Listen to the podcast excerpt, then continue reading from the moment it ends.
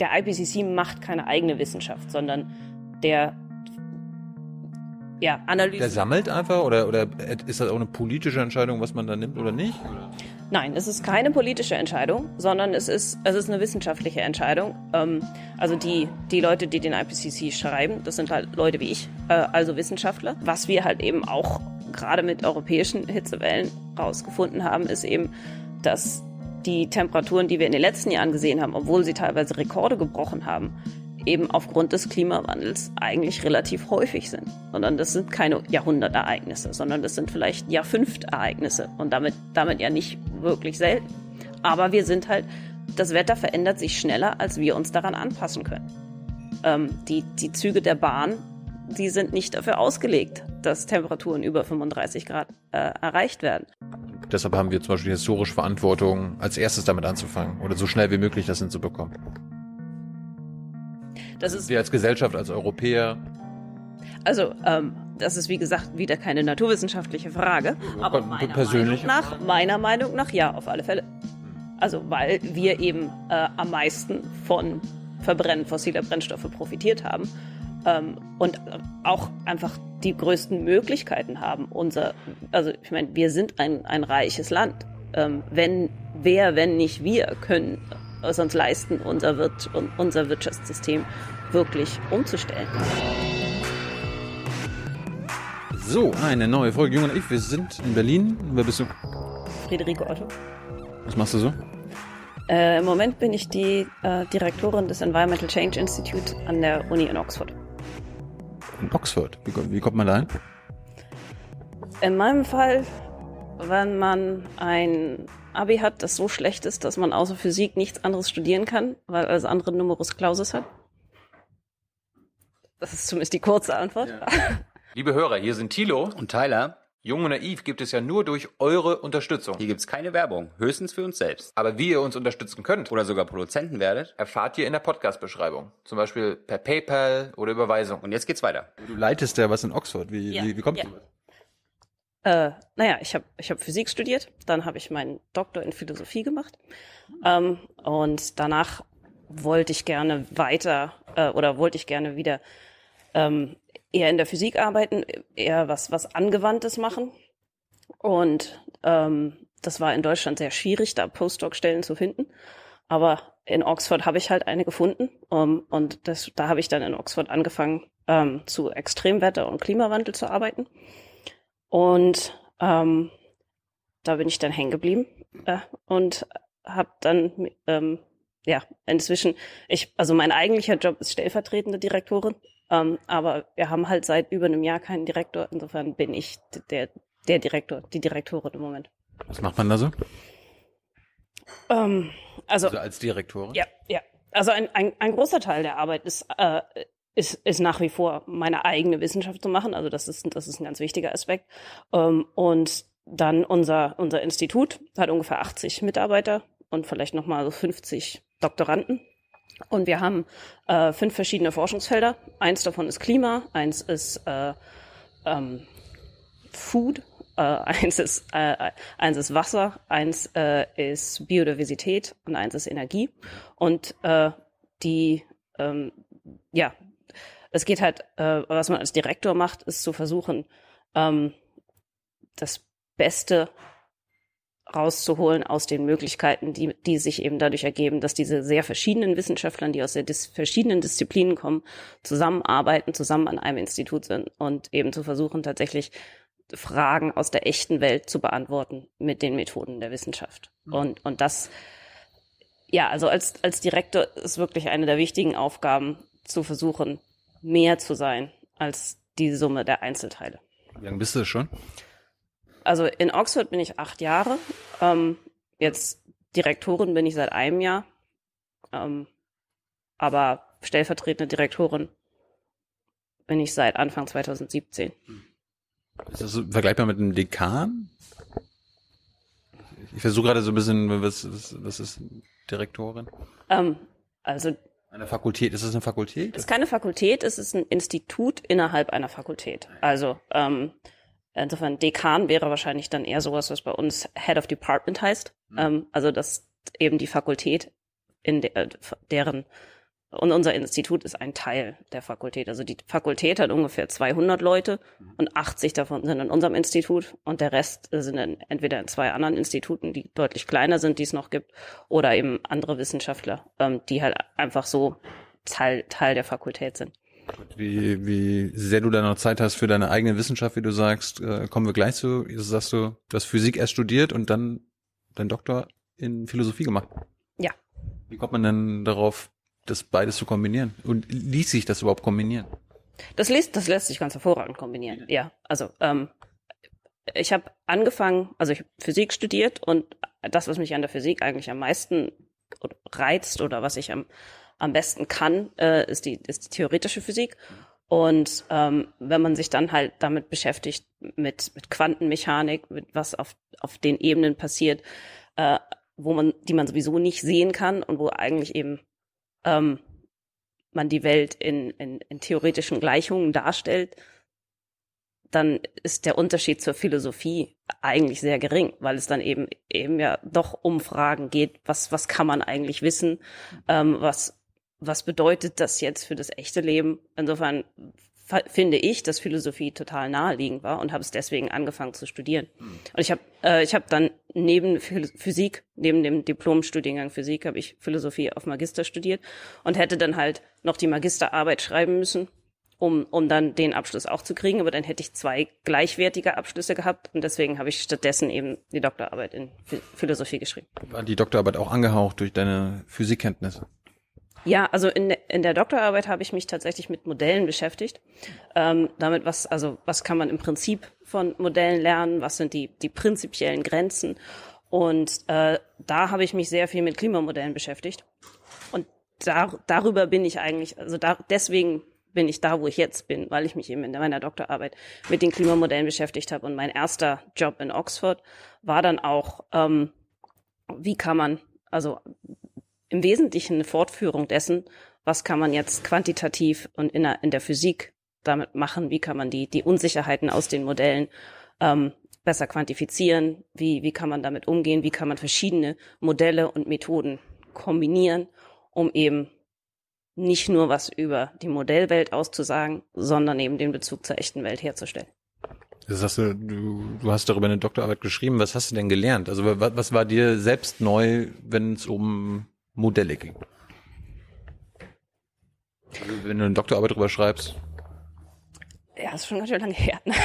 Nein, aber ich denke, eine der wichtigen Sachen, ähm, die ähm, vielleicht selbstverständlich und banal sind, die mir aber, als ich angefangen habe, nicht wirklich bewusst waren, ist, dass eben Klimamodelle zum Beispiel eine ganz andere Art von Modellen sind als ökonomische Modelle.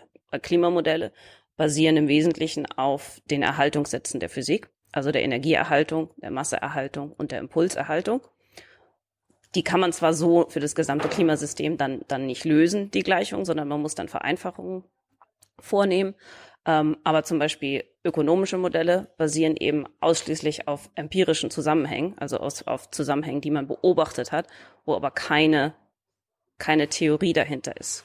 Ähm, und deswegen ist es halt vom, sag ich mal, vom wissenschaftstheoretischen ein ganz, ganz anderer Startpunkt.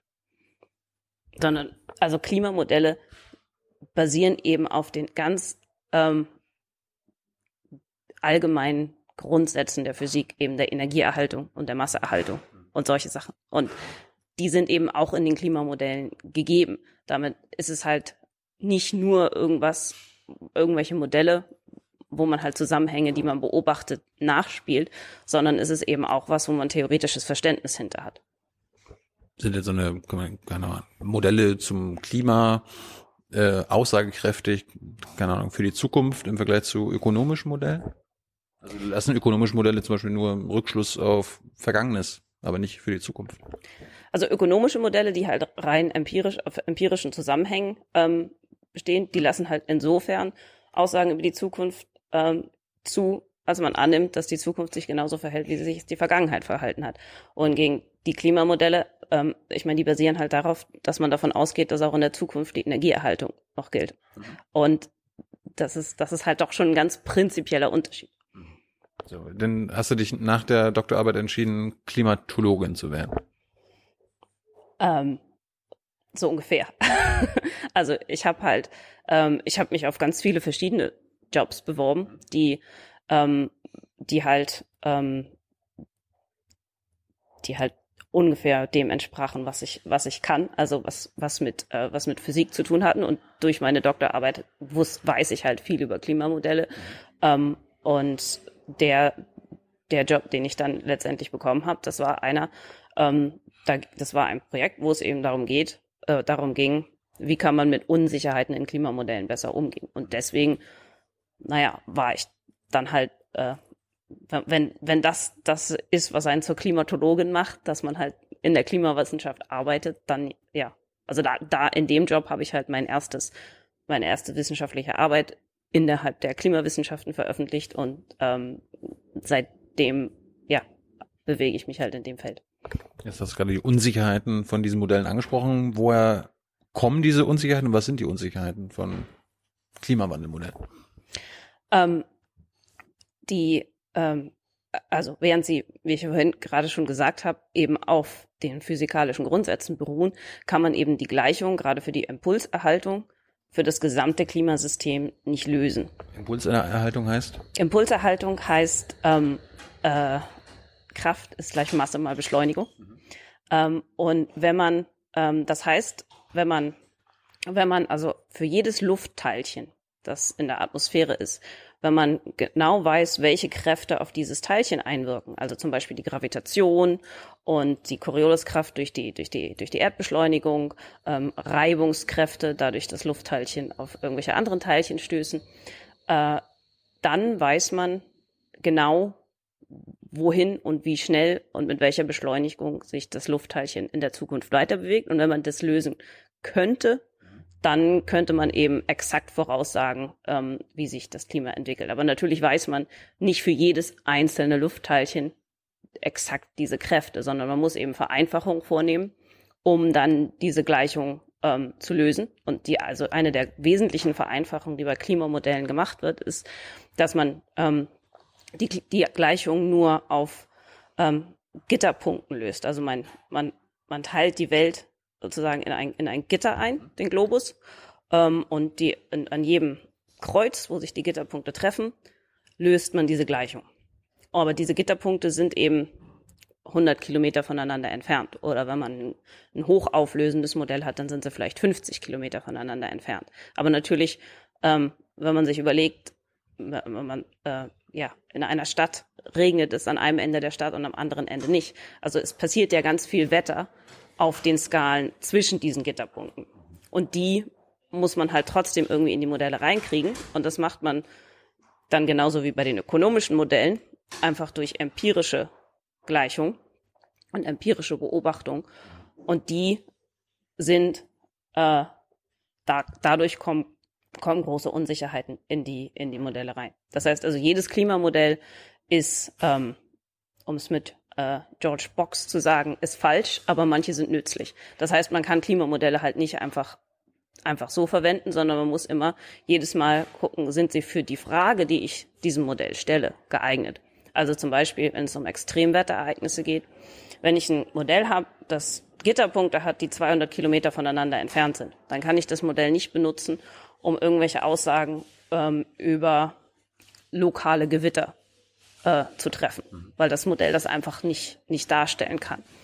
Ähm, aber es gibt eben, ähm, das, das heißt, man, man muss halt jedes Mal überlegen und evaluieren.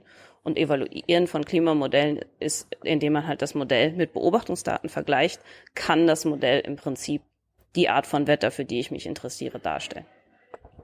Ich habe es trotzdem noch nicht ganz verstanden, diese ganzen Unsicherheiten. Äh, vielleicht mal anders gefragt, welche Unsicherheiten gab es zum Beispiel vor ein paar Jahren noch, vor ein paar Jahrzehnten noch, wenn man über das Klima und die Modellrechnung gesprochen hat und welche gibt es jetzt nicht mehr und welche gibt es immer noch? Also was, ähm, was Klimamodelle sehr gut können und was wir also auch, äh, was Klimamodelle auch vor 30 Jahren tatsächlich schon sehr gut konnten, ist ähm, Veränderungen ähm, in der globalen Mitteltemperatur darstellen. Also wenn wir die Treibhausgase in der Atmosphäre verändern. Wie verändert sich die Temperatur? Das, das können Klimamodelle ähm, sehr gut darstellen, auch schon, auch schon seit langer Zeit. Ähm, Klimamodelle können auch ähm, die, die heutigen State-of-the-Art. Klimamodelle sind auch sehr gut da drin, Veränderungen ähm, auf, auf kleineren regionalen Skalen, was die mittlere Temperatur angeht, ähm, darzustellen. Aber für alles andere, also alle anderen Veränderungen, Veränderung von Regenfällen, Veränderung von, von Hurricanes, ähm, kommt es eben sehr auf das Modell an. Also da gibt es, es gibt Modelle, die, äh, die können zum Beispiel Hurricanes im, im Atlantischen Ozean äh, realistisch darstellen. Ähm, aber äh, das sind nur sehr wenige, das können nicht alle. Ähm, und, äh, und deswegen ähm, kann man, also sind halt die Aussagen, die man, wir wissen schon seit vielen Jahrzehnten, wie sich die globale Mitteltemperatur verändert mit steigenden ähm, CO2 in der Atmosphäre. Ähm, aber wir fangen eben erst gerade an, wirklich zu verstehen, was das für lokales Wetter heißt. Welche Modelle benutzen denn zum Beispiel der, der Weltklimarat? Also beim IPCC-Reporte, da sind ja, wenn ja nicht nur Thesen aufgestellt, was zu tun ist, sondern auch wie die Situation ist. Wie unsicher sind denn deren Modelle? Das kommt eben ganz auf die Fragestellung an. Die sind, ähm, wir, wir sind sehr sicher, was, was zum Beispiel ähm, die globale Mitteltemperatur angeht. Ähm, das sind diese anderthalb Grad, zwei Grad, über die wir immer reden. Genau, genau. Ähm, und äh, einige der Modelle sind eben auch sehr gut da drin, ähm, lokal ähm, bestimmte Wetterphänomene ähm, zu simulieren, aber andere nicht. Insofern muss man, ja, man kann Klimamodelle und das ist, man kann Klimamodelle nicht einfach immer als alle Modelle auf einmal nehmen, es sei denn, man möchte Aussagen über globale Mitteltemperatur treffen, sondern wenn man halt bestimmte Fragestellungen hat, muss man die Modelle, die gut dafür sind, auswählen. Und ich meine, ein, also zum Beispiel im letzten ähm, Report des Weltklimarats gab es ein ganzes Kapitel darüber, wie man das macht, ähm, wie man, wie man Modelle evaluiert. Und das ist auch, äh, das ist eben auch ein, ein ganz großer Teil der täglichen Arbeit von Klimawissenschaften ist, herauszufinden, okay, für die Fragestellung, die ich jetzt habe, welches Modell ist gut, ist gut genug? Wie, wie muss ich die Frage stellen, dass ich mit den Mitteln, die ich zur Verfügung habe, eine sinnvolle Antwort treffen kann? Guckst du dann auch nach, was, was äh, für Modelle da vom IPCC benutzt werden und sagst so, hm, da hätte ich aber ein anderes genutzt oder bist du dann immer voll d'accord? Also im IPCC ähm, werden alle Modelle, die, die, die, die es gibt, also für den, also für den IPCC alle großen Klimarechenzentren der Welt haben im Prinzip ihr Modell und äh, für jeden IPCC-Report werden ähm, wird ein äh, gibt es einen Satz von von Experimenten, die all diese Rechenzentren mit ihren Modellen machen. Und die Daten kommen dann alle in eine große Datenbank. Die kann, die ist frei, da kann, die kann jeder sich angucken, ähm, die, die kann jeder analysieren. Und äh, für eben für, für die, ähm, für die, sag ich mal, großskaligen Aussagen, die im ähm, IPCC-Report sind, wo wir eben ähm, sehr viel Vertrauen in das haben, was, ähm, was, was wir aussagen können, werden alle Klimamodelle genommen. Und deswegen kriegt man halt auch nicht eine Zahl raus, sondern man kriegt immer zwei Zahlen raus. Immer einen unteren, also ähm, wenn wir CO, also wenn wir die Treibhausgase so und so viel erhöhen, dann wird es mindestens 1,5 und höchstens 5 Grad wärmer auf der Welt. Also es sind immer zwei Zahlen, die eben diesen Unsicherheitsbereich abdecken. Ähm, und für alle anderen Studien, die im, I also der IPCC macht ja keine Wissenschaft, sondern der, ähm, der äh, evaluiert und, ähm, und die wissenschaftlichen Veröffentlichungen, die von der wissenschaftlichen Gemeinschaft in einzelnen Studien im Laufe ähm, einer, eines bestimmten Zeitraums veröffentlicht sind. Und jede Aussage, die im IPCC steht, ähm, die steht da halt nur drin, wenn es viele verschiedene ähm, wissenschaftliche Studien gibt, die zu dem gleichen Ergebnis kommen. Und eben, und außerdem sind, müssen das auch noch wissenschaftliche Studien sein, die halt den wissenschaftlichen Kriterien folgen. Also das, der, der IPCC macht keine eigene Wissenschaft, sondern der ja, Analyse. Der sammelt einfach oder, oder ist das auch eine politische Entscheidung, was man da nimmt oder nicht? Oder?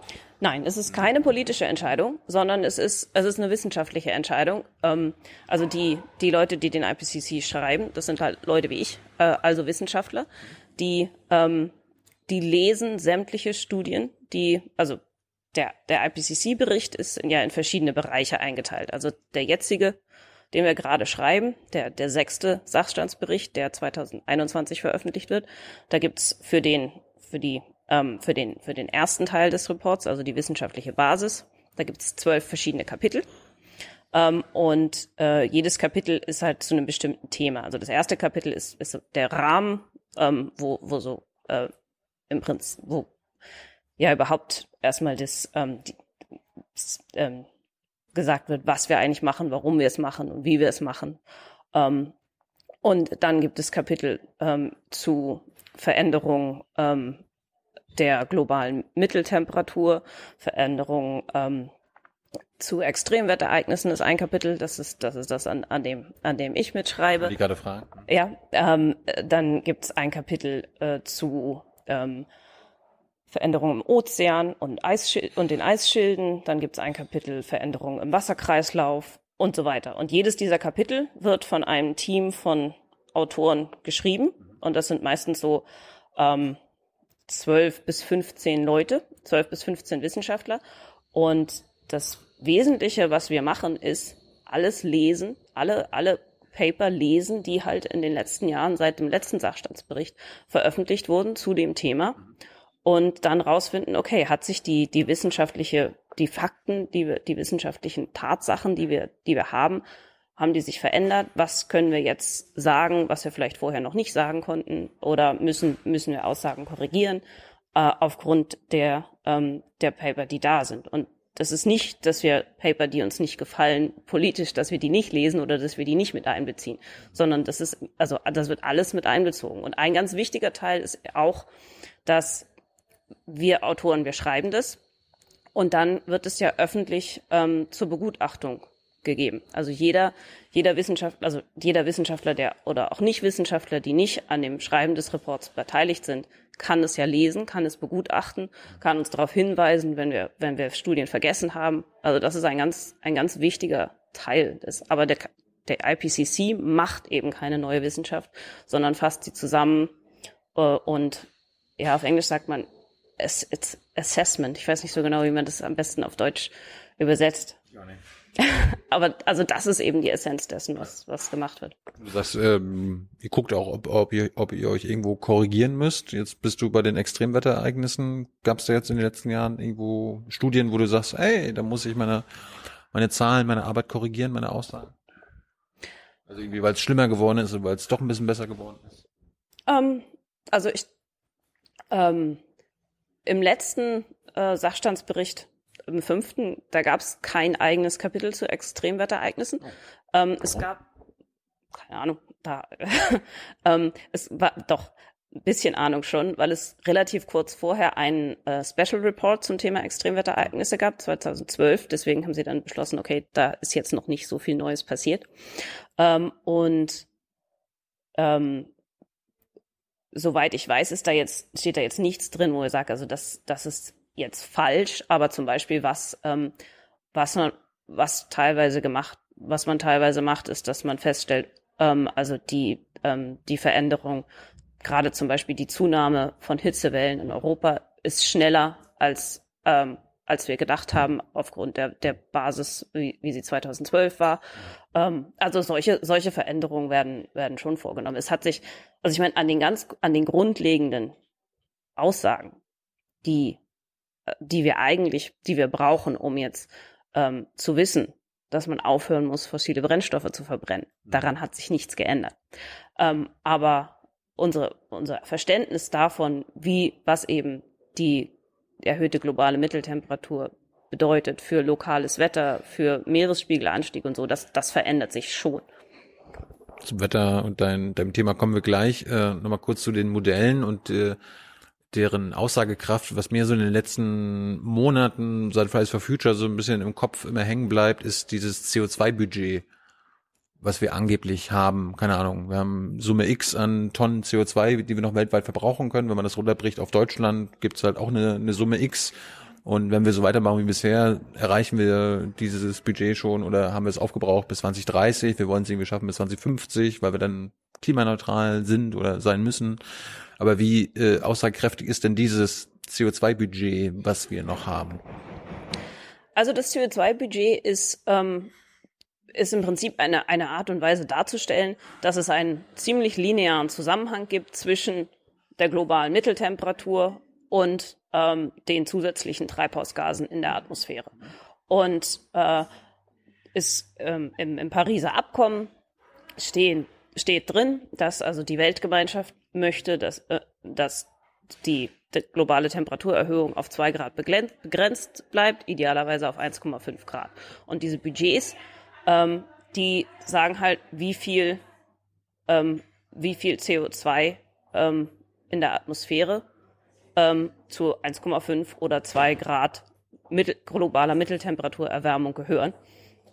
Und wir sind im Moment bei 1,1 Grad. Das heißt, und, und eben, das heißt, im Prinzip kann man noch ein bisschen äh, fossile Brennstoffe verbrennen, um eben auf 1,5 Grad zu kommen. Und das ist das, was, was in diesem Budget drin ist. Es ist, ähm, ja, das ist im Prinzip das, das, das, das Äquivalent, was man wissen muss, äh, wenn man wissen will, okay, wa bis wann oder, na nicht bis wann, sondern eben, wie viel CO2 können wir denn noch verbrennen, um, äh, nicht verbrennen, wie viel CO2 können wir denn noch emittieren, um eben äh, diese Ziele zu erreichen.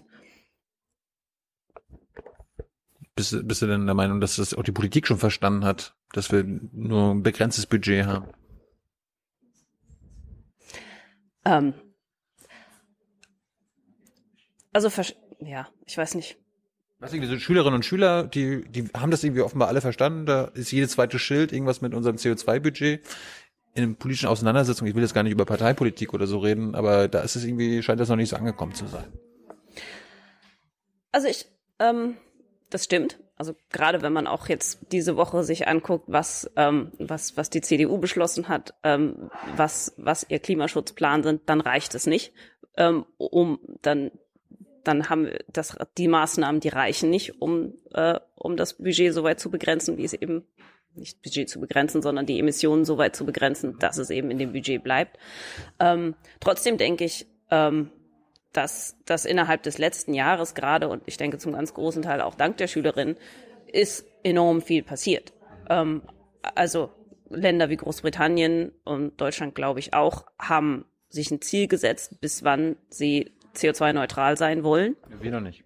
Okay. Soweit so weit ist die Bundesregierung noch nicht. Naja, also groß, äh, aber, aber viele, viele Länder, viele europäische Länder haben das gemacht.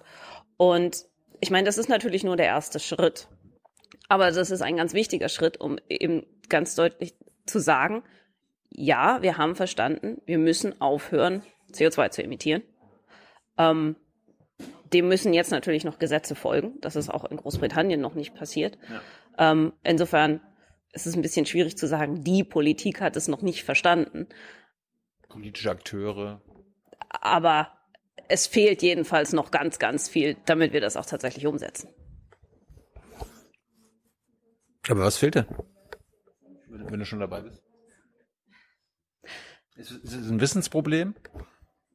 Nein, das, das glaube ich nicht. Ähm, sondern ich glaube, es ist ein, ein Mutproblem. Also wir müssen halt, um, äh, um in dem, innerhalb dieses Budgets zu bleiben, müssen wir bis Mitte des Jahrhunderts CO2-neutral sein. Das heißt, keine fossilen Brennstoffe mehr verbringen, äh, verbrennen. Und um das zu tun, ähm, müssen wir das, das, das System, auf dem unsere, unser Leben aufbaut, ändern. Ähm, und das erfordert Mut. Ähm, und, und zwar, man muss eben sagen, ja, es gibt Veränderungen. Eigentlich sind diese Veränderungen aber unglaublich positiv. Es ist ja nicht nur das, wenn man kein CO2, also es ist ja, im Moment ist der ganze Diskurs so, als würde man uns was wegnehmen. Oder als würde unser Leben schlechter werden, wenn, äh, wenn die Innenstädte autofrei sind. Und oh, das ist ja eigentlich überhaupt nicht der Fall, sondern ich glaube, ähm, wir müssen das schaffen, ähm, als, als Gesellschaft, das eben anzuerkennen, dass es, ja, es braucht große Veränderungen und die werden nicht so sein, dass jeder sie jederzeit immer toll findet. Aber im Großen und Ganzen machen sie das Leben von uns allen besser. Und ich denke, bevor wir das nicht irgendwie sagen und auch eben dann in politische Programme umsetzen, schaffen wir das nicht. Jetzt hast du gerade CO2-neutral. Ich habe vorhin auch schon klimaneutral gesagt. Die Bundesregierung spricht auch immer gerne von klimaneutral. Wenn du mit DAX-Vorständen redest, irgendwie Lufthansa-Chef meinte auch gerade, äh, ja, wir wollen irgendwie klimaneutral fliegen und so weiter und so fort. Ähm, was da oft mit ja gemeint ist, okay, wir, wir, wir stoßen auch weiterhin so ein bisschen oder mindestens auch ein bisschen ne, CO2 weiterhin aus, aber wir kompensieren. Frederike, wir, wir kompensieren dann das. Äh, klar haben wir mit CO2, keine Ahnung, zwei Tonnen emittieren wir für einen Flug, aber wir, wir kompensieren das dann irgendwie. Und das hebt sich dann auf, dann sind wir klimaneutral. Ist das nicht, ist das der Weg? Du meintest ja gerade, wir sollten kein CO2 mehr emittieren. Das, ja. das sind ja zwei verschiedene Sachen, oder? Also, ähm, jetzt rein vom Wissenschaftlichen, was, was wir machen müssen, ist ähm, kein zusätzliches CO2 in die Atmosphäre bringen. Auch nicht, wenn wir das kompensieren. Naja, kompen also kompensieren kann man, also das, die einzige Möglichkeit, wie man es kompensieren kann, ist ja das CO2 wieder aus der Atmosphäre rauszuholen. Ansonsten, ansonsten interessiert, also das ja, indem wir Bäume pflanzen, die das dann für uns machen. Genau.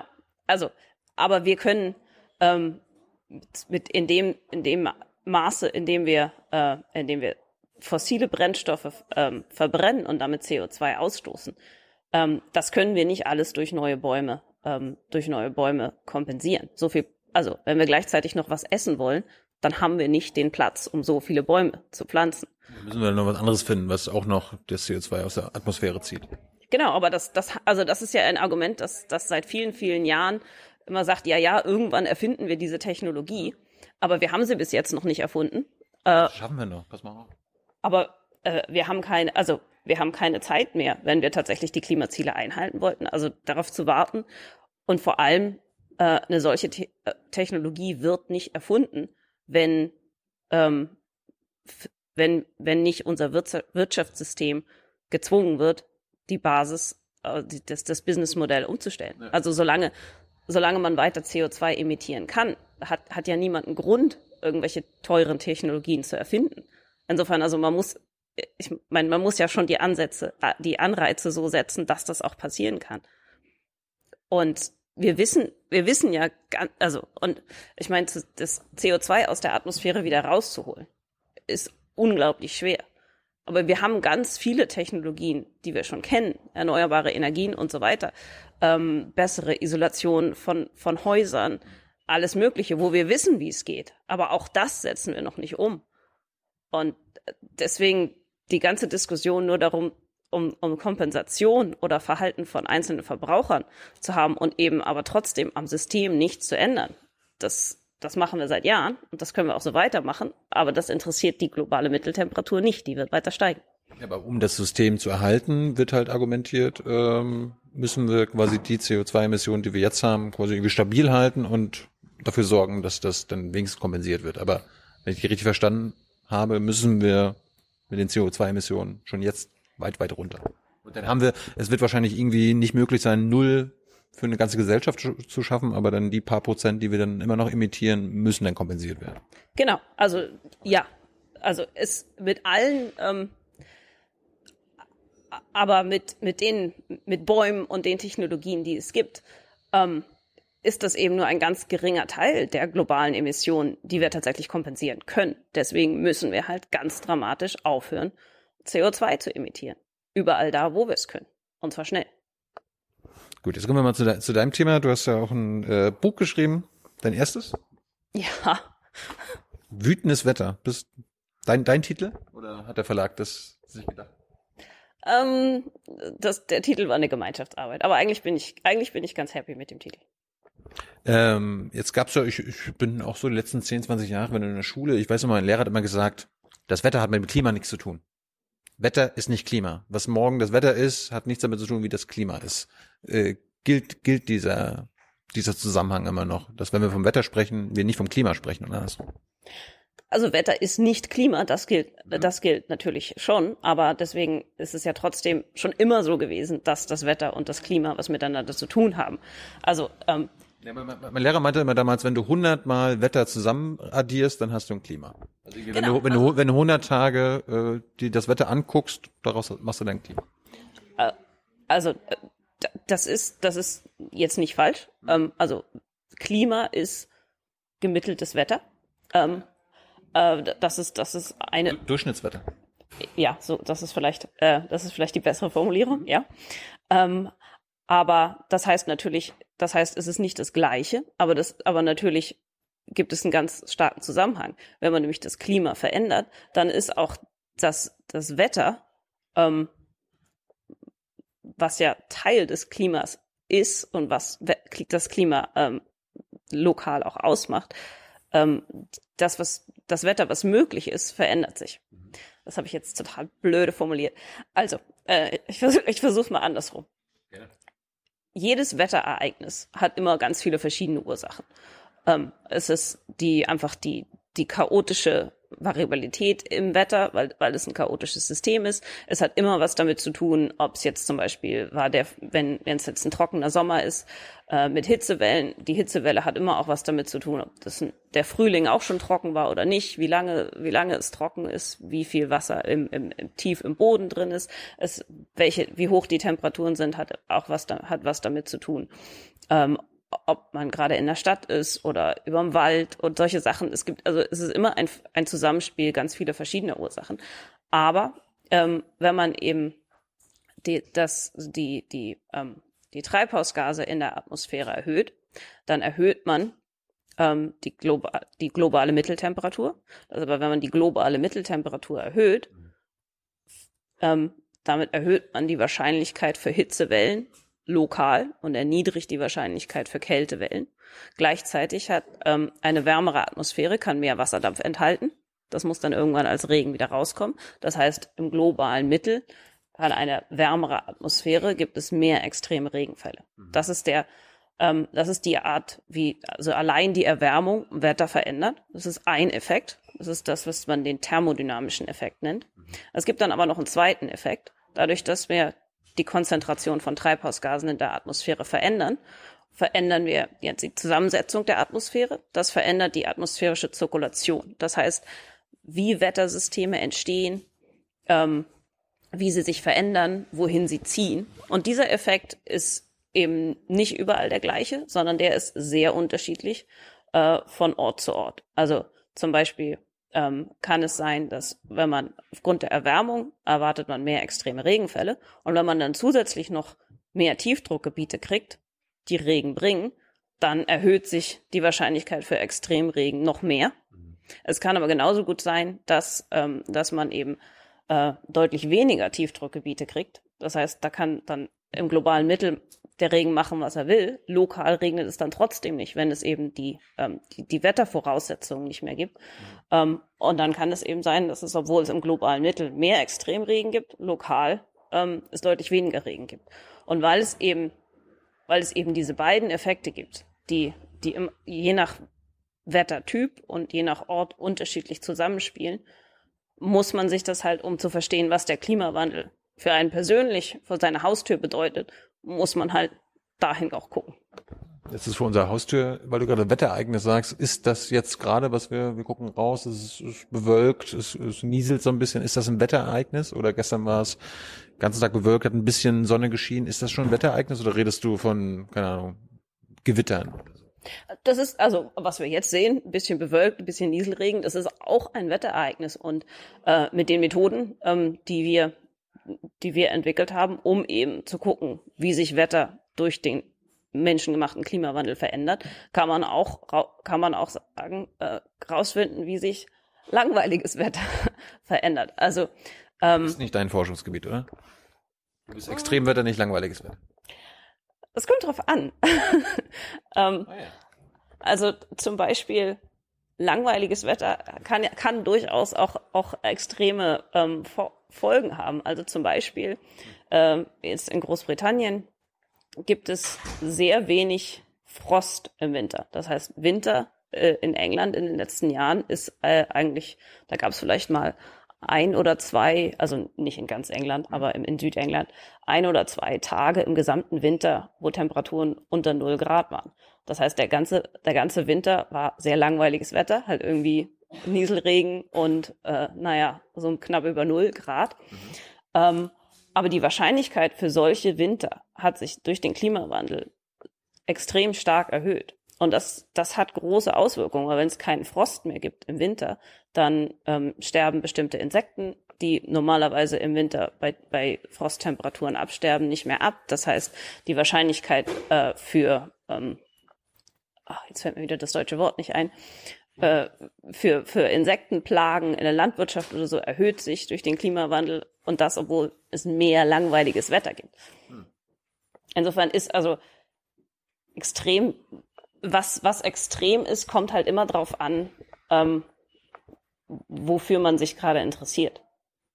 Also für was, was die Auswirkungen des Wetters sind, die, die einen interessieren. Es gibt nicht eine korrekte Definition von Extremwetter, sondern ähm, es kann eben auch sein, dass Wetter, das eigentlich sehr häufig ist ähm, und damit ja, also wenn man extrem gleich selten setzt, überhaupt nicht extrem ist, aber eben trotzdem sehr starke Auswirkungen hat.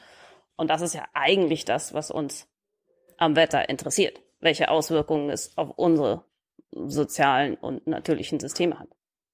Ist es durch den Klimawandel schwerer geworden, das Wetter vorherzusagen für den nächsten Tag? Nein. Nein. Nein, also was, ähm, was, was wir machen und was, worum es in Klimavorhersagen geht, ist mögliches Wetter vorhersagen.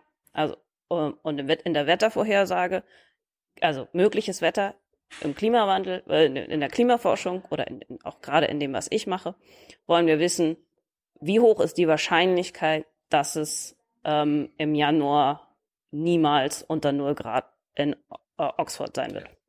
Was man in der Wettervorhersage wissen will, ist, wie hoch ist die Wahrscheinlichkeit, dass, äh, angenommen, wir hätten jetzt Januar, dass äh, morgen am 2. Januar ähm, die Temperatur minus 5 Grad ist. Und das eine hat natürlich mit dem anderen was zu tun, aber es ist nicht das gleiche. Für welches extreme Wetter äh, hast du dich denn interessiert? Hast du alles, also, hast du alles abgedeckt? Nein, ähm, ich habe äh, relativ, wir haben relativ viel äh, zu äh, Hitzewellen in Europa gemacht, gerade im, im, Sommer. Wir haben, äh, ich habe ähm, relativ viel zu Dürren in Ostafrika gemacht, ähm, am Dürren in Südafrika, ähm, extreme Regenfälle in Europa, ähm, in Indien.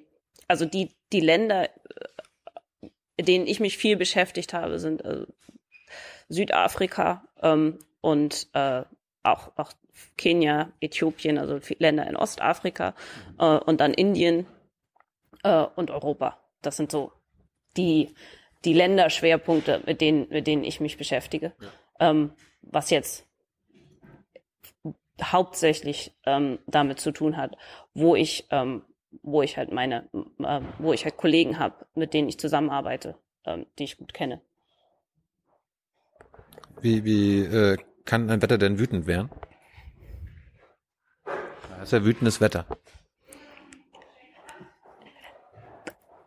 Ja, also der, der Titel Wütendes Wetter ist ähm, halt einmal wüten in dem Sinne wirklich einfach zerstör zu Zerstörung führen. Ähm, und dann aber eben natürlich wütend ist ja eigentlich, also Wetter ist ja in dem Sinne neutral und damit, ähm, dass man, das ist wütendes Wetter, es ist halt, gibt auch den menschengemachten Bezug dahin, weil natürlich ähm, wie sich der, ja, der Klimawandel, wenn wir über Klimawandel sprechen, sprechen wir eigentlich immer über globale Mitteltemperatur, ein Grad, 1,5 Grad, zwei ja, Grad, ja. aber das bringt niemanden um, sondern die Auswirkungen des Klimawandels manifestieren sich eben durch die Veränderung von Wetterextremen.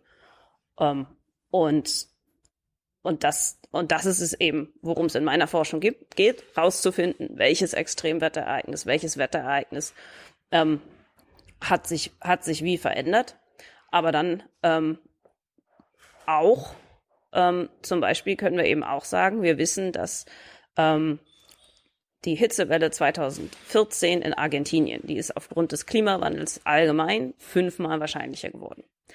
Aber was wir auch sagen können ist, weil wir sehr genau wissen, welche Firmen und welche Länder wie viel CO2 historisch emittiert haben, können wir eben auch sagen, dass aufgrund der historischen Emissionen der EU hat sich die Wahrscheinlichkeit für die Hitzewelle in Argentinien um 30 Prozent erhöht.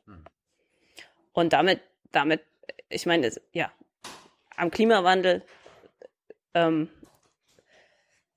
weil diese Forschung, die ich mache, ist einerseits halt ähm, wichtig, um überhaupt zu verstehen, was heißt Klimawandel hier, äh, wie, wie muss man, ähm, für welche Art von Extremwetterereignissen ist Klimawandel ein echter Gamechanger, welche, für welche nicht. Das, das, das, das ist wichtig, um zu wissen, wie man sich anpassen muss. Mhm. Aber es ist eben auch äh, zu sagen, okay, wir wissen aber auch, wer historisch wie viel emittiert hat. Ähm, kann man nicht auch diese Emittenten zur Verantwortung ziehen, indem man das eben konkret aufzeigt, äh, also indem man sozusagen die Kausalkette schließt von, von der Emission von einzelnen Firmen oder auch Ländern zu Extremwetterereignissen und dann zu, zu tatsächlichen ähm, Auswirkungen. Wir können ja gleich nochmal drüber reden, was denn Deutschlands historische Rolle ähm, in Sachen globaler Klimawandel ist, aber jetzt hast du so oft die globale mittlere Temperatur angesprochen. Gibt es eine europäische mittlere Temperatur, die, die sich verändert hat in den letzten Jahrzehnten? Gibt es eine afrikanische? Gibt es eine asiatische? Könnt ihr das nur global berechnen? Nein, nein, nein. Das, also das, das kann man auch, das kann man auch für, ähm, für Europa. Man kann, man kann berechnen, wie hat sich die Mitteltemper mittlere Temperatur über Europa verändert, wie hat sich die mittlere Temperatur über Afrika verändert. Wie sieht's ja. da aus in Europa? Ich weiß es nicht. Ich weiß tatsächlich nicht, wie sich die ähm, mittlere Temperatur in Europa verändert hat. Aber ähm, was, was eben zum Beispiel ganz deutlich zu sehen ist, ähm, ist äh, bei den Sommertemperaturen in Europa, dass sich da ähm, die, die Temperaturen deutlich mehr erhöht haben. Jetzt schon. Also die, die mittlere Sommertemperatur hat sich also schon äh, in, in Europa über äh, mehr als zwei Grad erhöht obwohl die globale Mitteltemperatur eben ähm, nur ein Grad ist. So, und jetzt mal, hm, kannst du was zur deutschen historischen Rolle im Klimawandel sagen? Sind wir da fein raus? Haben wir damit was zu tun? Natürlich haben wir damit was zu tun. Ähm, äh, also gerade Europa, ich meine, angefangen mit Großbritannien, aber dann auch, auch ja, Deutschland ist ja eins der Länder, die ähm, die am, am frühesten angefangen haben, äh, Kohle und, und später dann auch natürlich Öl und Gas zu verbrennen und, und damit eben Teil der Industrialisierung. Ähm, das konnten wir, konnten wir ja nicht wissen, Friederike, dass das irgendwie schlecht fürs Klima ist.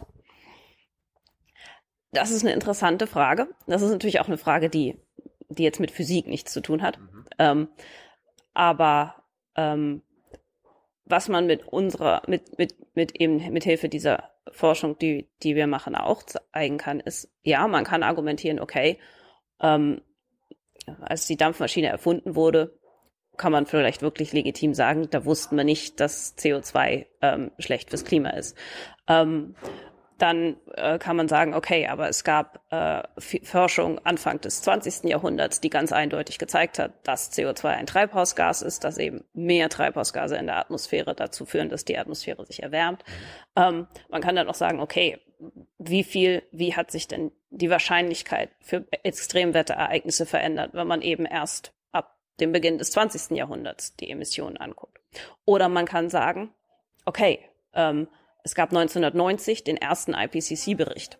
Das heißt also spätestens ab 1990 konnte jeder wissen ähm, und und ja. jeder, der, der dass es dass es den Klimawandel gibt und dass das Verbrennen von CO2 äh, von fossilen Brennstoffen schlecht fürs Klima ist. Ähm, also können wir ausrechnen die Emissionen ab 1990. Ähm, wie wie viel haben die ähm, die Extremwetterereignisse verändert? Das können wir jetzt eben ähm, mit, mit der, dieser Forschung, die ich auch in meinem Buch beschreibe, ausrechnen. Aber die Frage natürlich, wer die Verantwortung trägt, ist keine ähm, naturwissenschaftliche Frage, sondern das ist dann halt eine Frage, die entweder zum, also die zum Beispiel eine juristische Frage ist oder eben eine gesellschaftliche Frage. Ich frage mich ja nur in dem Zusammenhang, irgendwie wird, es gibt ja immer so Statistiken, wie viel, äh, wie viel welches Land pro Jahr weltweit ausstößt, dass Deutschland irgendwie, wir sind auf Platz fünf, also in den Top Ten auf jeden Fall, mit so und so viel Prozent. Aber ist das eigentlich so hilfreich, wenn du ja gerade auf die Historie äh, verweist? Äh, sollte man, wenn man, wenn es um Verantwortung geht, nicht so quasi so einen Blick auf die letzten 100 Jahre werfen und da mal gucken, auf welchem Platz wir sind? Also, so können wir uns ja leicht rausreden. Ne? Also irgendwie auch wir haben ja nur drei Prozent äh, CO2-Ausstoß global, haben also nicht so viel damit zu tun, nicht so viel Verantwortung. Natürlich, also ähm, wenn es wenn es darum geht, was die Auswirkungen des Klimawandels sind, dann zählt jedes jedes bisschen CO2, das, das seit Beginn der industriellen Revolution emittiert wurde. Weil das, also deswegen haben wir ja das Klimaproblem, dass CO2 eben, wenn es einmal in der Atmosphäre ist, da äh, für, für Jahrtausende bleibt. Mhm. Ähm, das heißt, wenn es um, wenn es um historische Verantwortung geht, dann muss man die Historie ähm, mit, mit einbeziehen, weil es eben nicht darum geht, wie viel wir aktuell emittieren, sondern es geht darum, wie viel CO2 in der Atmosphäre ist. Das heißt, deswegen ist es eben auch wichtig zu sagen, wir müssen eben nicht nur weniger CO2 ausstoßen, ähm, sondern gar keins, mhm. weil es eben akkumuliert in der Atmosphäre. Und deshalb haben wir zum Beispiel historische Verantwortung, als erstes damit anzufangen oder so schnell wie möglich das hinzubekommen. Das ist wir als Gesellschaft, als Europäer also, ähm, das ist wie gesagt wieder keine naturwissenschaftliche Frage, aber meiner Meinung nach, meiner Meinung nach, ja, auf alle Fälle. Also, weil wir eben äh, am meisten von Verbrennen fossiler Brennstoffe profitiert haben ähm, und auch einfach die größten Möglichkeiten haben. Unser, also ich meine, wir sind ein, ein reiches Land. Ähm, wenn wer, wenn nicht wir, können es uns leisten, unser, Wirt, unser Wirtschaftssystem wirklich umzustellen. Jetzt. So, wir nähern uns immer weiter dem Thema Extremwetter. Ähm, gibt es Extremwetterphänomene, zum Beispiel, die es nur in Südamerika gibt oder die es nur in Europa gibt oder die es nur in Afrika gibt?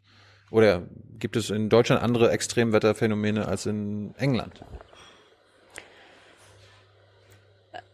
Also, was Extremwetter ist, das habe ich vorhin ja schon versucht zu sagen.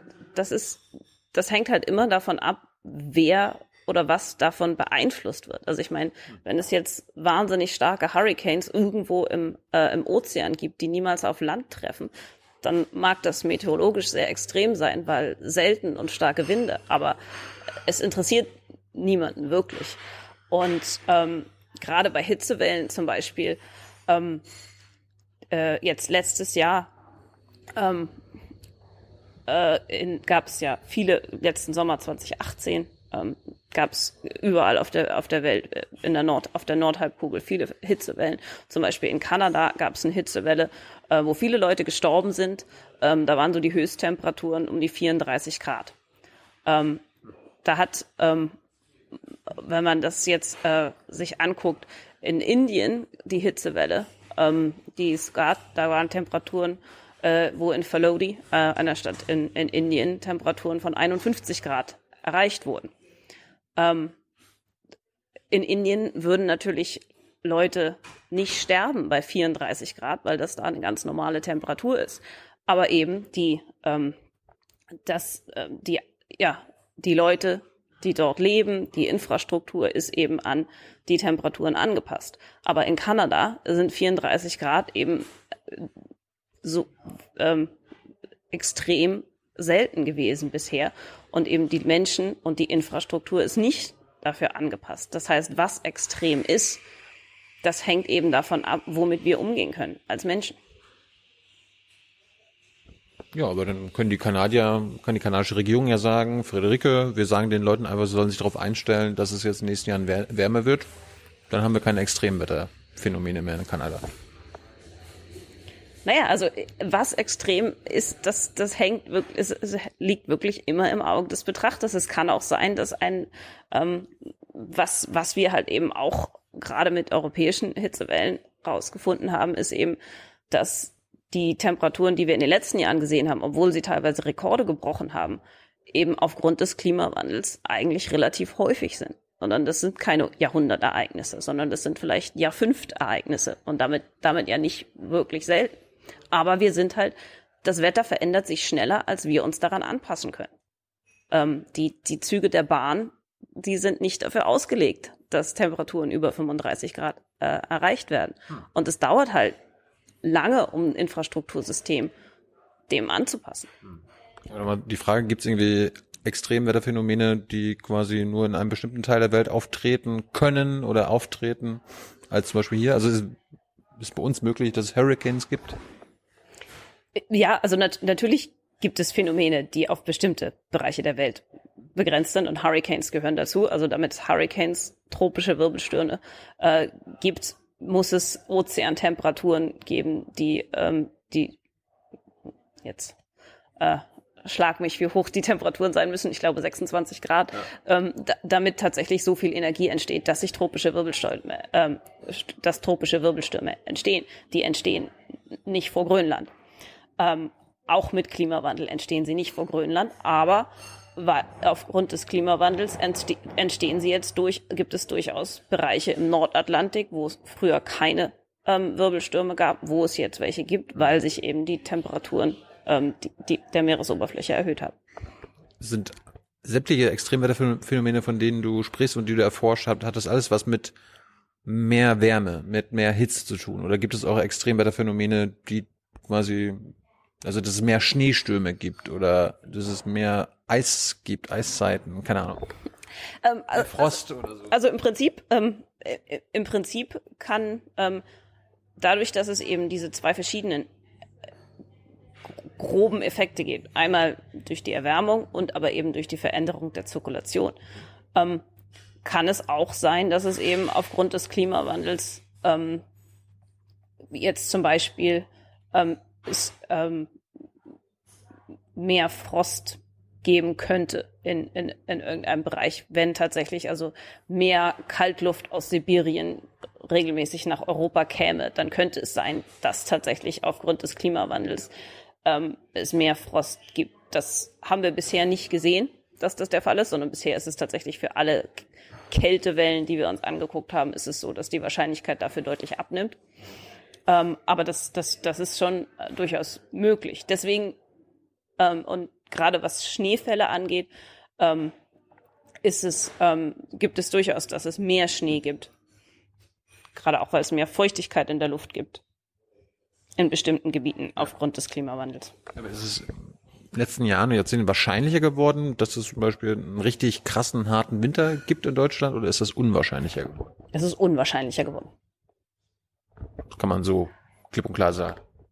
Das, das kann man klipp und klar sagen, ja. Und letztes Jahr hast du ja gesagt, dieser, dieser Hitzesommer, Dürresommer, äh, das hört sich jetzt nicht so an, als ob das mal eine Ausnahme war. Also der Hitzesommer war auf keinen Fall eine Ausnahme. Aber wir haben doch dieses Jahr jetzt keinen Hitzesommer. Also dieses Jahr war, ist doch, geht doch noch. Wir haben viel Regen. Das ist ja das Gemeine mit Wetter. Also bloß weil es nicht immer nur Hitzesommer gibt, heißt es ja nicht, äh, dass sich nicht die Wahrscheinlichkeit für Hitzesommer erhöht hat, sondern wenn es eben einen kühlen Sommer gibt, dann ist das jetzt ein selteneres Ereignis, als es ohne Klimawandel gewesen wäre. Aber können wir, ist das, können wir da durchatmen oder müssen wir jetzt quasi einfach nur hoffen, dass es nächstes Jahr wieder nicht so ist?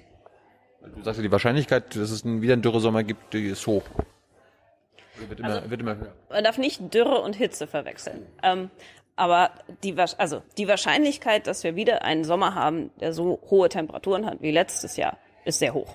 Also die Wahrscheinlichkeit ähm, in, in, den meisten ähm, Orten, die wir uns angeguckt haben, ist das, was wir letzten Sommer gesehen haben, also ungefähr ja alle fünf Jahre zu erwarten.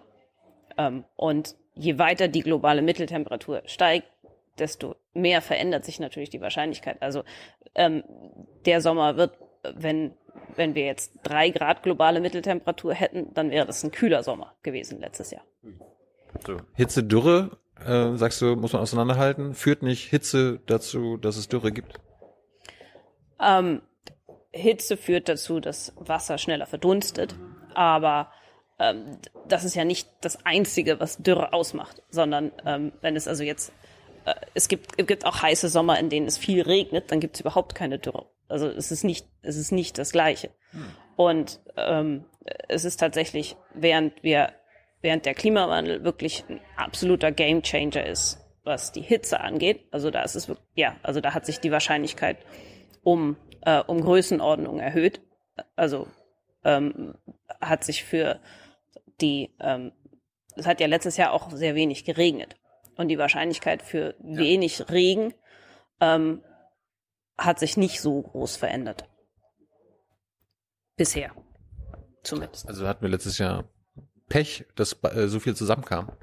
Ja, also das, das, das ist bei Extremwetter immer, es ist nie so, dass der Klimawandel die einzige Ursache für ein Extremwetterereignis ist, sondern es kommt, es hat immer, jedes Wetterereignis hat verschiedene Ursachen und in manchen Fällen spielt eben die natürliche Variabilität, also halt einfach die, die chaotische Variabilität, ne, ähm, eine sehr große Rolle und der Klimawandel gar keine oder nur eine geringe.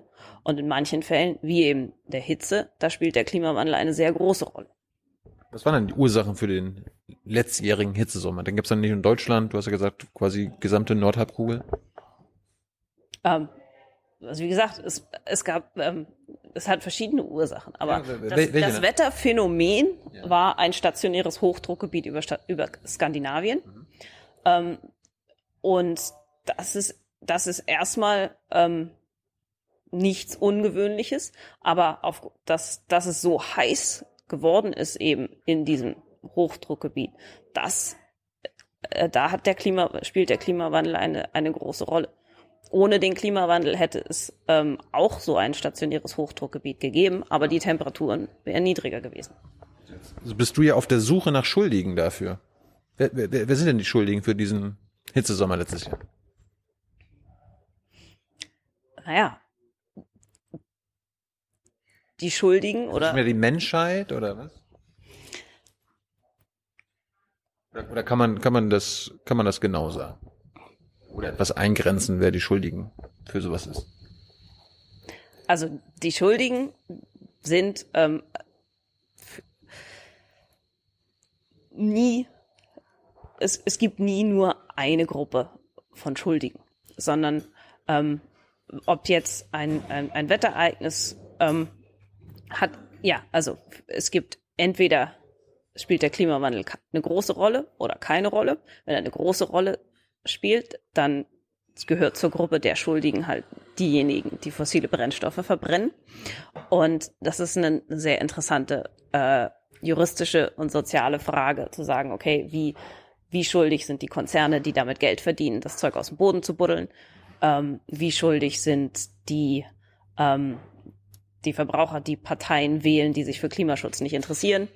Das, ähm, da möchte ich jetzt nicht drüber diskutieren. Ähm, aber es spielen halt immer auch noch andere Sachen eine Rolle, weil zum Beispiel ähm, veränderte Landnutzung spielt auch eine große Rolle darin, ähm, ob, ähm, ob jetzt zum Beispiel Trockenheit ein großes Problem ist oder nicht. Also wenn man, wenn man im, im Wesentlichen Wald hat, dann, äh, ähm, dann ist ein trockener Sommer, äh, hat viel geringere Auswirkungen jetzt auf die ähm, äh, auf die unmittelbare Umgebung, als wenn es jetzt überall nur ähm, Monokulturen sind. Also solche Sachen spielen natürlich auch eine Rolle. Und das ist äh, das ist eben das, was wir mit äh, mit mit der Zuordnungswissenschaft machen wollen und machen können, ist eben diese verschiedenen Antriebe auseinander zu dividieren, rauszufinden. Also wie viel Anteil ist der Klimawandel, wie viel Anteil ist Landnutzung, ähm, wie viel Anteil ist halt eben einfach ähm, natürliche Variabilität des, des Klimasystems, wie viel Anteil ist vielleicht auch das ähm, Missmanagement von, von irgendwelchen Dämmen bei Wasserreservoiren oder so. Gib uns doch mal zwei Beispiele. Einmal, wo quasi ein, ein Extremwetterereignis, wo du sagst, okay, das ist Ursache deutlich der Klimawandel. Und wo der Klimawandel eher so, also ein anderes Beispiel, wo der Klimawandel eher hinten ansteht und zum Beispiel, wie du gerade gesagt hast, Landnutzung und so weiter eher schuldig ist. Ja, also zum Beispiel ähm, die äh, im 2014 gab es in, äh, in Brasilien, in, in Südamerika, im, um Sao Paulo rum eine, eine Dürre, die im Prinzip das ganze Jahr angehalt, äh, angehalten hat. Und da haben wir ähm, zusammen mit Wissenschaftlern aus Sao Paulo ähm, eine Attributionsstudie zu gemacht und rausgefunden, dass das Ereignis ist ungefähr ein Ereignis, mit dem man alle zehn Jahre rechnen muss. Ähm, wir haben festgestellt, dass es sehr ähnliche Dürren nicht nur 2014, sondern auch Anfang der 2000er gab, in den 70er Jahren. Ähm, und dass der Klimawandel die Wahrscheinlichkeit für diese Dürre eigentlich überhaupt nicht verändert hat. Was sich aber verändert hat. Warum, warum nicht? Könnt, könnt, ihr, könnt ihr das beantworten, warum, warum der Klimawandel da die Wahrscheinlichkeit nicht erhöht hat? Naja, also ähm, Klima, äh, der, eine Dürre ist ja also einmal, wie viel es regnet und wie viel Wasser verdunstet. Ja. Und äh, wir haben uns also den Regen und die Verdunstung einzeln angeguckt und haben festgestellt, dass aufgrund der, des Klimawandels sich die, die Regenfälle tatsächlich nicht verringern, sondern ein bisschen erhöhen. Das heißt also, wenn man nur den Regen angucken würde, würde man sagen, also dass die Wahrscheinlichkeit für Dürre abnehmen würde aufgrund des Klimawandels. Aber wenn man sich die Verdunstung anguckt, dann erhöht sich die Wahrscheinlichkeit für Dürre äh, ein bisschen. Und diese beiden Effekte ähm, canceln sich, canceln sich im Prinzip aus, so dass sich also für die für Dürre, ähm, also die das Vorhandensein von Wassers, das verändert sich eben äh, nicht. Und was sich aber, was wir uns dann noch angeguckt haben, ist, was hat sich denn sonst noch so verändert? Und ähm, was man äh, deutlich gesehen hat, ist zum einen, dass im Großraum Sao Paulo ähm, die Bevölkerung extrem stark angewachsen ist in, in den letzten zehn Jahren. Ähm, und was aber noch viel stärker zugenommen hat, ist der Wasserverbrauch. Und deswegen hat halt eine Dürre, die im Prinzip jetzt kein sehr extremes Ereignis ist und die jetzt vor ähm, vor 30 Jahren auch keine dramatischen Auswirkungen hat, hat jetzt extrem starke Auswirkungen aufgrund des erhöhten Wasserverbrauchs und nicht aufgrund des Klimawandels. Also das ist eben, das ist ein Beispiel, wo eben die Ursachen ähm, woanders sind. Als, als es ist eben nicht so, dass jedes Wetterereignis aufgrund des Klimawandels schlimmer geworden ist. Gibt es ein Beispiel aus Europa? Also für ein Extremwetterereignis, was jetzt weniger mit dem Klimawandel zu tun hat, sondern eher durch uns unsere Art zu leben? Dass wir zu viel Wasser verbrauchen und so weiter? Äh, wüsste ich jetzt, also fällt mir jetzt keine, keine konkrete Studie ein. So, und jetzt ein anderes Beispiel, Großwettereignis, wo du ganz klar sagst, okay, das ist jetzt tatsächlich durch den, durch den Klimawandel besonders bedingt? Also zum Beispiel, wenn man diesen Sommer nimmt, ähm, der, Unser. ja, ah. ja, jetzt hier, ähm, da gab es ähm, in, in Frankreich im Prinzip drei Hitzewellen, ähm, eine Ende Juni, da war ich gerade auf einer Konferenz in Frankreich mit vielen Kollegen, die eben auch genau zu dieser, zu, zu dieser Attribution forschen. Und äh, da gab es eine, äh, ja, eine Hitzewelle, die ähm, also im Prinzip, das war ein, ähm, äh, ein Tiefdruckgebiet äh, über der Iberischen Halbinsel, hat dazu geführt, dass sehr heiße Luft aus Nordafrika nach Frankreich kam. Ähm, und dieses Wetterereignis ist, also diese, diese dieses Wetterphänomen, das gab es dann im, äh, im Juli nochmal. Ähm, und das Wetterphänomen selbst, also dieses Tiefdruckgebiet vor der Iberischen Halbinsel und heiße Luft aus, Af aus Nordafrika nach Frankreich, ist, ist nicht besonders ungewöhnlich. Ähm, die Wahrscheinlichkeit dafür hat sich auch nicht verändert. Aber ähm, zu Beginn der Wetteraufzeichnung, äh, also Anfang des 20. Jahrhunderts in, in Frankreich, wäre die gleiche Hitzewelle vier Grad kälter gewesen, als sie es, ähm, als sie es, als sie es heute ist. Und äh, da, da, da, und das ist zum ganz großen Teil aufgrund des Klimawandels. Wie könnt ihr das berechnen? Wo, wo, woher können wir das wissen? Das können wir wissen, weil wir, ähm, was wir machen in der, in der Attribution ist, wir simulieren mit Hilfe von Beobachtungsdaten, statistischen Modellen und Klimamodellen, was ist mögliches Wetter in der Welt, in der wir heute leben. Das heißt, was ist, was sind mögliche Extremtemperaturen oder mögliche Temperaturen im Juni in Frankreich in der Welt, in der wir heute leben.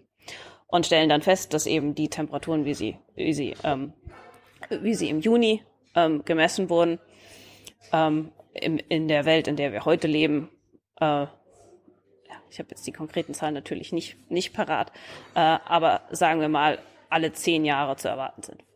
Und dann simulieren wir, ähm, was ist mögliches Wetter in der Welt, wie sie ohne Klimawandel gewähr- gewesen wäre. Ähm, mit Gut, da würden jetzt alle sagen, Klimawandel gibt's ja trotzdem, auch ohne uns Menschen und so weiter und so fort. Ihr, ihr berechnet den menschengemachten den Anteil. menschengemachten. Genau. Also wir, wir simulieren eine Welt, die ist im Prinzip genau so wie unsere. Wir machen also die gleichen Experimente nochmal, nur dass wir in der Atmosphäre der Klimamodelle äh, die Treibhausgase, die durch das Verbrennen fossiler Brennstoffe entstanden sind äh, oder in der Atmosphäre sind, rausnehmen. Und dann simulieren wir wieder, was ist mögliches Wetter in der Welt, in der sie, wie sie, die genauso wäre wie unsere, mit Menschen, mit Veränderungen in der, ähm, in der Landnutzung und so weiter, aber eben ohne die zusätzlichen Treibhausgase. Und stellen dann halt im, im Fall der Hitzewellen äh, in Frankreich fest, dass eben das Ereignis nur alle 100 Jahre zu erwarten wäre in der Welt, wie sie ohne den Klimawandel gewesen wäre. Könnt ihr auch simulieren, wie es noch krasser wäre? Also ihr, Ja, man kann, die, man kann die gleichen, wir können die gleichen Methoden natürlich auch für die Zukunft äh, verwenden und sagen, okay, wir haben heute ein Grad globale Erwärmung, was ist mögliches Wetter in dieser Welt? Und dann, wenn wir zwei Grad globale Erwärmung haben, was sind dann mögliche ähm, Extremtemperaturen? kannst du was zu sagen? Zum Beispiel zu Deutschland, Europa? Naja, also ähm, zum Beispiel ähm, der, die Temperaturen, die wir letzten Sommer hatten, in einer zwei Grad wärmeren Welt wäre das ein, äh, ein Sommer, mit dem man alle zwei bis drei Jahre rechnen müsste. Eieiei. Ähm, jetzt hast, du- ihr hast hast schon öfter gesagt, Attribution, du redest von Zuordnungswissenschaft. Was, äh, das kannte ich vorher nicht. Was, was, was ist das überhaupt? Habt ihr das erfunden? Bist du das, bist du die Erfinderin von der Zuordnungswissenschaft? Woher kommt das? Nein, das habe ich nicht erfunden. Ähm, also das, ähm,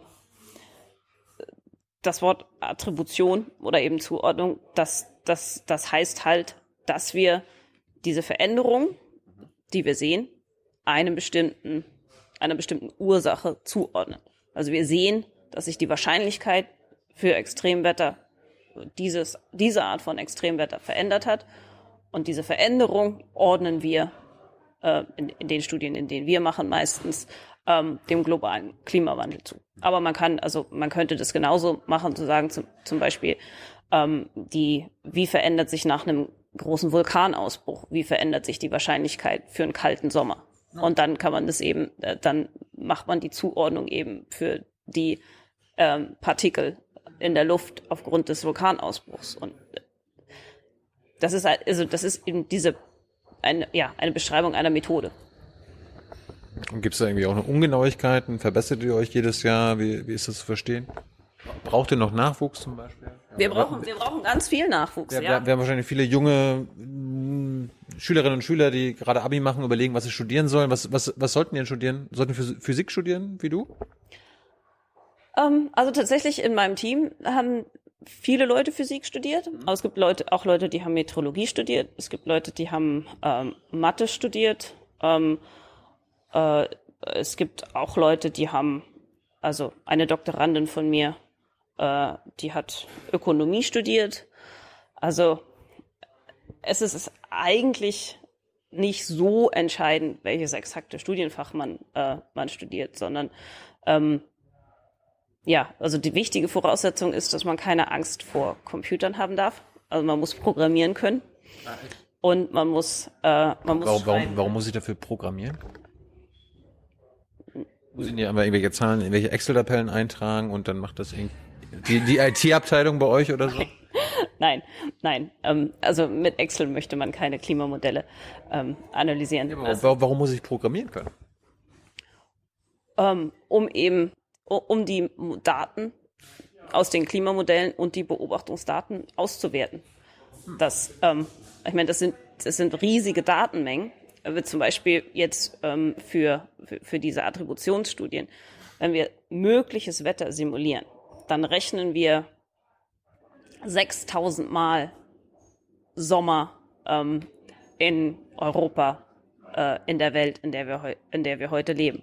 Und jede dieser 6000 Simulationen hat äh, ja dann äh, ein Jahr, also äh, zwölf Monate, ähm, 365 Tage Ähm, das heißt, wenn wir den, also die täglichen Daten haben, dann gibt's Temperatur, äh, Druck, Niederschlag, all diese Daten ähm, analysieren wir. Ähm, und wenn man das also ähm, 365 Tage mal 6000 und das ist eben nur die Welt, in der wir heute leben. Und dann muss man das Ganze nochmal machen. Das möchte man nicht mit Excel. Äh, da, da möchte man schon etwas effizientere äh, Programmiersprachen verwenden. Aber das ist auch nicht, also ich meine, das ist auch nicht, also man darf halt bloß keine Angst vorm Programmieren haben. Das, was man da können muss, äh, das, das kann man lernen. Das ja. ist kein Problem. So, ein paar Sachen, die du in deinem Buch äh, schreibst, nochmal ein paar Fragen dazu. Äh, unter anderem fand ich sehr interessant, es gibt Klimaeinflüsse, also durch den Klima Einflüsse durch den Klimawandel, die sich teilweise gegenseitig aufheben. Kannst du das mal erklären? Habe ich das nicht gerade erklärt mit dem Beispiel der Dürre in Brasilien? Das war das schon.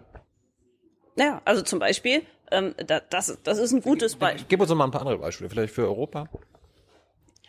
Ähm, also für Europa äh, haben wir zum Beispiel, das ist ähm, schon eine ältere Studie, haben wir uns die Regenfälle, die ähm, ich glaube 2013 zu Donauhochwasser, Elbe und Donauhochwasser geführt haben. Ähm, und man würde ja, wenn man jetzt nur die Erwärmung hat, dann würde man denken, okay, wir haben eine wärmere Atmosphäre, wärmere Atmosphäre kann mehr Wasserdampf enthalten, mehr muss, der Wasserdampf muss wieder rauskommen, also würden wir erwarten, dass die Wahrscheinlichkeit für extreme Regenfälle zugenommen hat. Aber in, in dem Fall haben wir eben gesehen, dass sich die Wahrscheinlichkeit für, für extreme Regenfälle nicht verändert hat, ähm, aufgrund des Klimawandels und dass ähm, das ist eben dadurch, dass es noch den zweiten Effekt gibt, dadurch, dass, ähm, dass sich die, auch die atmosphärische Zirkulation verändert, wenn es halt weniger Regengebiete gibt, die im Schnitt in das Gebiet kommen, ähm, dann, dann können sich die beiden äh, Effekte auch gegenseitig aufheben.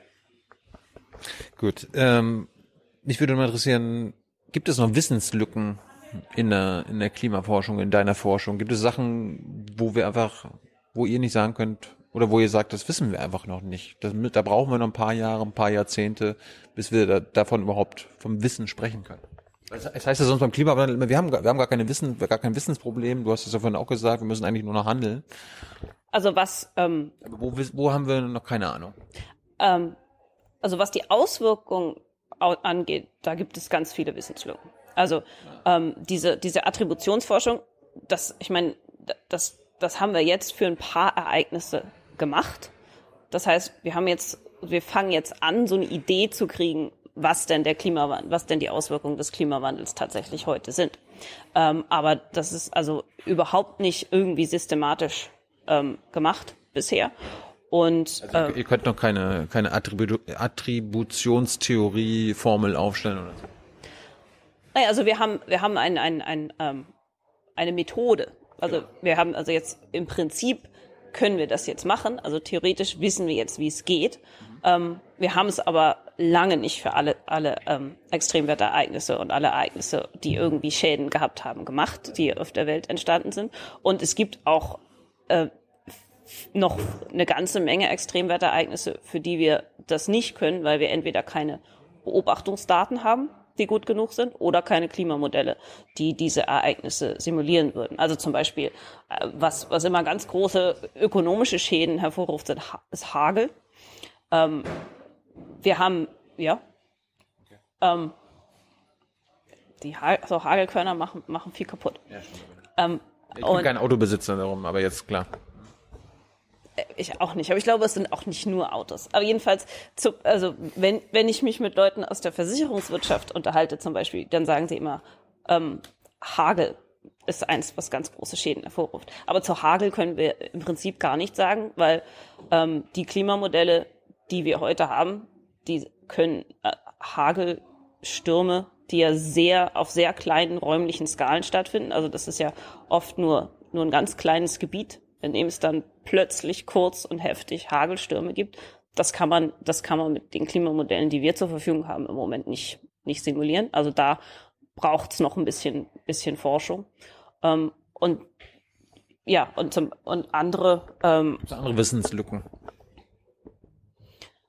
Es gibt ähm, also der der nächste, sag ich mal, der nächste Schritt jetzt in der Entwicklung der der Methoden was, wo wir jetzt die Methoden ganz gut entwickelt haben, ist eben was, äh, was das Meteorologische angeht. Ähm, wie können wir sagen, ähm, wie sich Wetter verändert haben. Aber ob jetzt aus einem Extremwetterereignis eine Katastrophe entsteht, das hängt ja eben auch von ganz vielen anderen ähm, Sachen ab. Zum Beispiel, ähm, wer, wie, wie, also ähm, gab es Frühwarnsysteme, gibt es Frühwarnsysteme, ähm, die also können die Menschen, die, die in dem Umkreis leben, mit den Frühwarnungen auch tatsächlich was anfangen ähm, und dann auch ähm, wie viele, wie viele Menschen arbeiten draußen und sind deswegen durch, durch Hitzewellen oder so betroffen. Ähm, und all diese Sachen sind im Moment nicht in, sag ich mal, nicht in dem theoretischen Rahmen mit drin. Und das, also das wäre ein, ein ganz großer nächster Schritt, um eben wirklich die, die Auswirkungen des Klimawandels ähm, wirklich zu verstehen und eben von anderen Ursachen von Schäden zu unterscheiden.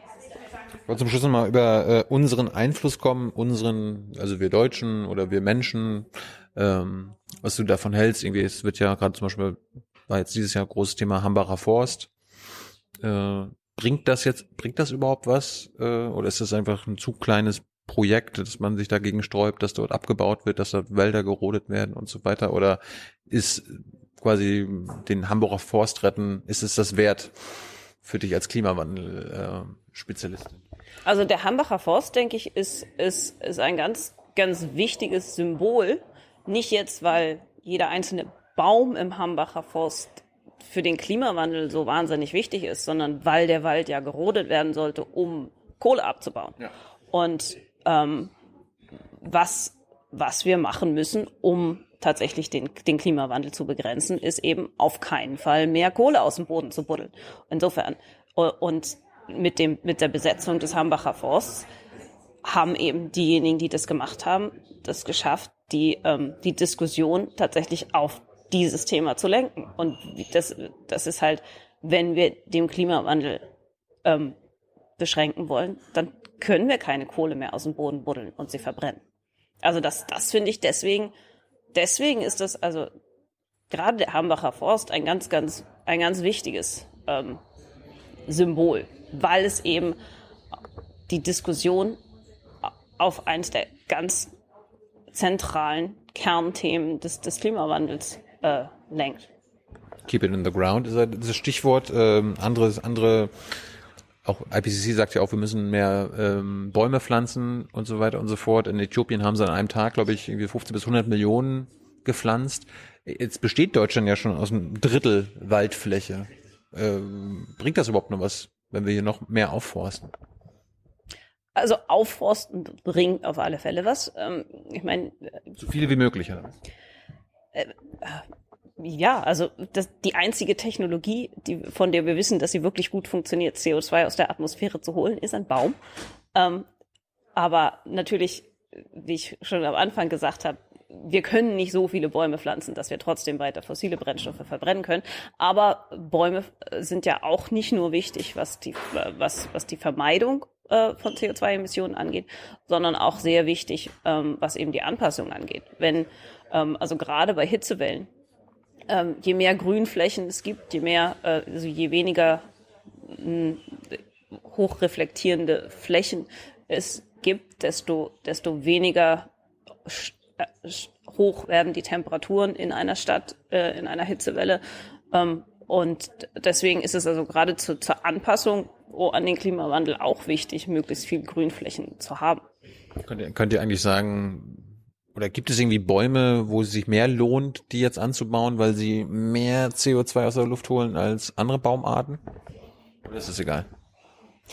Ah, es gibt bestimmt Unterschiede, was die Baumarten angeht, aber ähm, ich glaube, die Diskussion zu führen, wäre dann eben von dem eigentlichen Problem abzulenken. Und das ist nämlich sind die fossilen Brennstoffe. Und deswegen, deswegen ist ja der Hambacher Forst so wichtig, weil es eben ähm, den Wald und die Kohle verbindet und damit also und eben auch was ich auch ganz wichtig finde ähm, und was sonst in der Diskussion meiner Meinung nach eigentlich viel zu kurz kommt, ist ähm, die, ähm, also ich meine, der, der, die, die Kohle wird ja abgebaut von, oh Gott, RWE, oder? Mhm. Ja. Ambare Forst, ja. Ja, genau. Nicht, dass ich, nicht, dass ich jetzt jemanden Falschen beschuldige. Ähm, und damit ist aber die Diskussion eben auch ähm, darauf, dass wenn wir die Industrie nicht, nicht, äh, nicht mit einbeziehen in, ähm, in, den, in, in, den, äh, in die Begrenzung des Klimawandels, wenn RWE nicht sein Geschäftsmodell ändert, dann werden wir keine Netto-Null-Emissionen haben. Und äh, wir können das nicht, die, die Verbraucher alleine können das Problem nicht lösen. Also bloß weil wir alle ein bisschen weniger fliegen, ähm, dadurch lösen wir das Problem nicht, sondern wir müssen wirklich systematischen das, das, das System, in, auf dem unser Wirtschaftssystem beruht, verändern. Und dazu brauchen wir RWE. Und dazu muss die Kohle im, im Boden bleiben. Und das, das ist ein ganz wichtiger Teil der Diskussion. Warum brauchen wir RWE? Können wir nicht sagen, ihr dürft so nicht weitermachen, dann macht halt zu.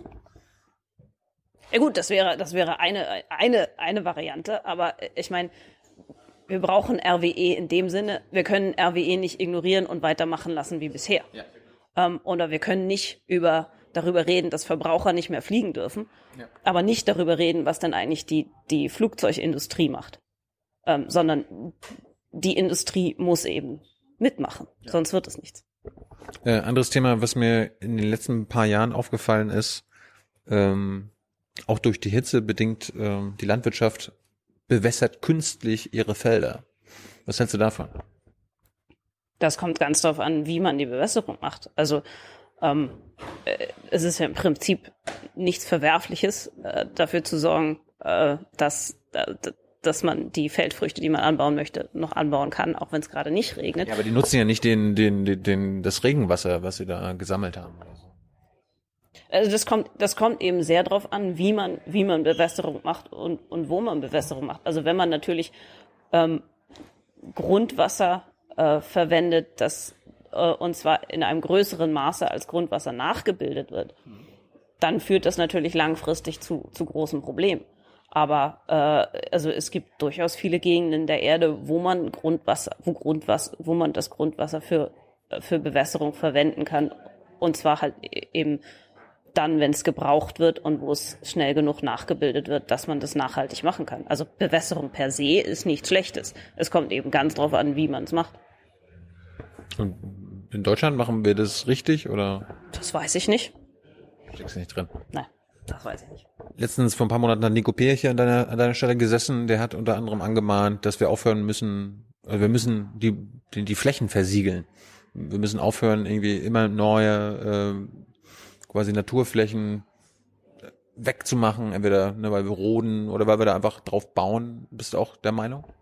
Ja, also das, das ist, ähm, ähm, das, das ist ein ganz wichtiger Punkt, eben um sich zum Beispiel ähm, versiegelte Flächen sorgen dafür, dass, wenn wir hohe Temperaturen haben, die Temperaturen über diesen Flächen noch stärker werden. Versiegelte Flächen sorgen dafür, dass, wenn wir extreme Regenfälle haben, das Wasser nicht versickern kann, sondern dann zu Sturzblechen und Flashfloods wird und dann große Schäden hervorruft. Also, um mit äh, Extremwetter umzugehen, brauchen wir möglichst, äh, möglichst viele Naturflächen und nicht versiegelte Flächen, ja. Hey Leute, Jung und Naiv gibt es ja nur durch eure Unterstützung. Ihr könnt uns per PayPal unterstützen oder per Banküberweisung, wie ihr wollt. Ab 20 Euro werdet ihr Produzenten im Abspann einer jeden Folge und einer jeden Regierungspressekonferenz. Danke vorab. Und dann kann ich mir die Frage nach der Urwaldrodung, zum Beispiel im Amazonas jetzt äh, sparen. Da wird ja jetzt nicht, da werden die Bäume ja nicht gefällt, damit da Kohle abgebaut wird. Also ist da, sind die Urwaldrodungen weniger schlimm als jetzt der Hambacher Forst? Nein, ähm, aber die, die, die Urwaldrodungen, ähm, die sind, äh, wir brauchen, also je mehr, je mehr Wald abgeholzt wird, desto weniger Bäume gibt es, die CO2 aus der Atmosphäre ziehen. Das heißt, Abholzung ist auch gerade in großem Stil ein, ein, ein großes Problem mhm. für den Klimawandel. Ähm, aber äh, die, die, also die Abholzung im, im Amazonas-Regenwald haben natürlich auch ganz andere dramatische ökologische Auswirkungen. Da ist jetzt spielt jetzt nicht nur der Klimawandel eine Rolle. Gut. Was wird dein nächstes Buch sein? Wer ist als nächstes wütend? ich bin, ich weiß nicht. Saures Klima oder wütendes Klima? bin nicht so sicher, ob ich noch ein Buch schreibe, Was? obwohl es Spaß gemacht hat. Das ist so erfolgreich auch. Ja, Dein Verlag wird doch sagen, Friederike, hast du nicht noch eins? naja, also muss ich jetzt erstmal wieder ganz viel neue Wissenschaft machen, damit ich wieder was drüber schreiben habe. Wie lange, wie lange brauchst du dafür?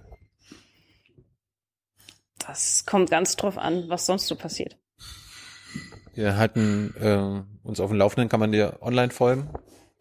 Ja, äh, man kann mir auf Twitter folgen. Ähm, Blenden wir gerade ein.